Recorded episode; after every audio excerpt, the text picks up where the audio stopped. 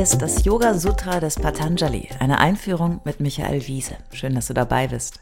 Dieser Podcast ist ein Angebot von Yogaya in Leverkusen. Komm mal gucken, yogaya.de. Teil 35, Yoga Sutra 213 und 214. In der heutigen Ausgabe beschäftigen wir uns mit zwei Sutren, die das Thema der Verwicklung des Menschen in den zeitlichen Kontext fortführen.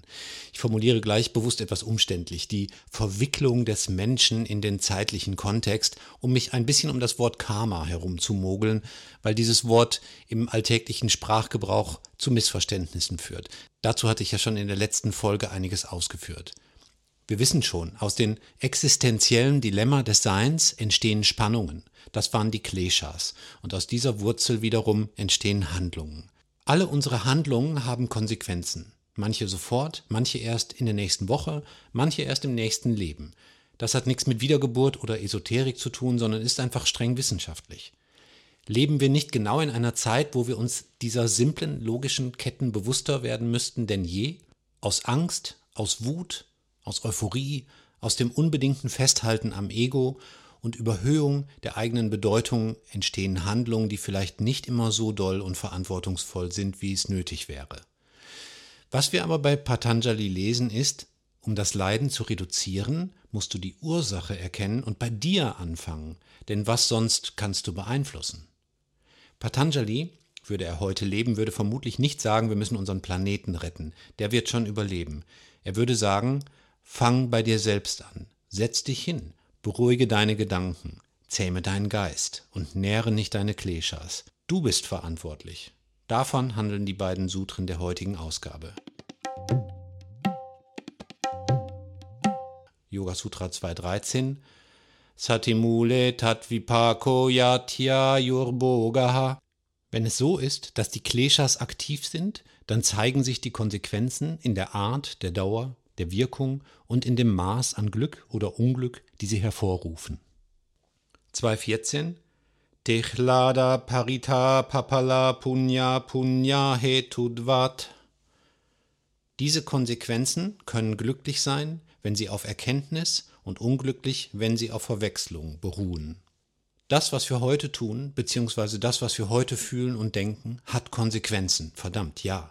Das müssen wir uns alle mal hinter die Ohren schreiben. Jeder von uns möge vor seiner eigenen Haustür kehren. Wir leben größtenteils nicht nur so, als gäbe es keinen Morgen, sondern wir leben tatsächlich so, dass es auch bald keines mehr geben wird. Wir verbrauchen die natürlichen Ressourcen, wir lassen Menschen einfach im Meer ertrinken, wir vernichten die Lebensgrundlagen unserer Mitwesen oder wir töten sie besser gleich, um sie zu essen.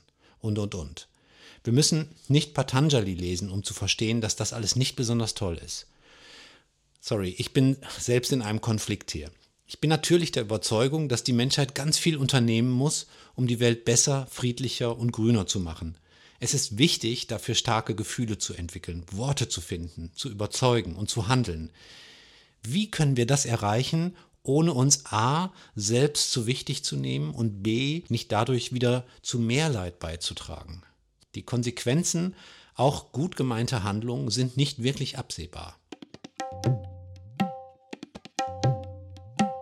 Sollen wir uns nicht doch besser zurückziehen und nur noch unter einem Baum meditieren? Ist das die Alternative zu immer mehr Action and Distraction, zu immer mehr Aktionismus und Ablenkung?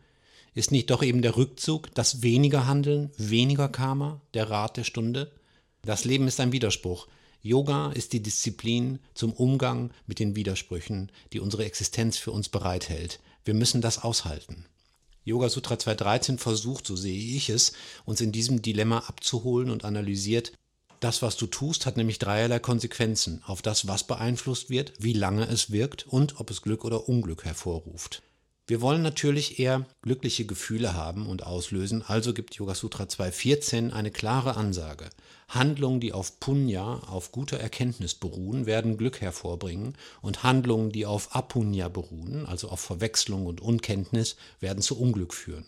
So einfach ist das und so schwer. Wir alle sind wie in einem Spinnennetz miteinander verbunden. Wenn sich irgendwo etwas im Netz bewegt, gehen die Vibrationen durch das ganze System. Das Netz des Lebens, in dem wir durch unsere Gefühle, unsere Gedanken, unsere Handlungen, unsere Wirkung entfalten, ist nicht eindimensional, sondern vielfach in den zeitlichen Dimensionen aus Vergangenheit und Zukunft verknüpft. Du bist nicht allein hier, Yogi und Yogini. Wenn du zur Erleuchtung kommen willst, dann musst du die Auswirkungen deiner Handlung reduzieren. In 2.13 finden wir das Wort Boga. Boga ist sozusagen der Anderszustand zu Yoga und reimt sich auch so schön.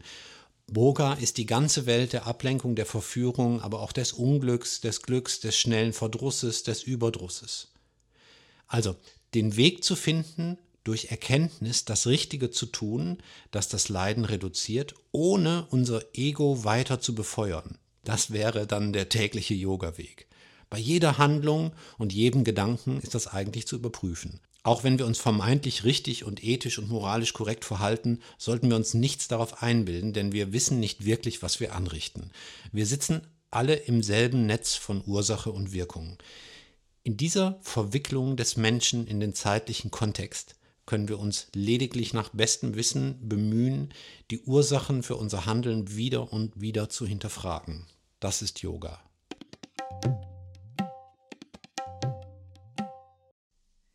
Alle bisherigen Folgen kannst du jederzeit nachhören, auch wenn du jetzt erst eingestiegen bist. Hast du Fragen oder ein Feedback zu der Philosophie-Reihe, dann schreib uns gern oder kommentiere auf unserer Website. Dort findest du auch weitere Buchtipps und Empfehlungen.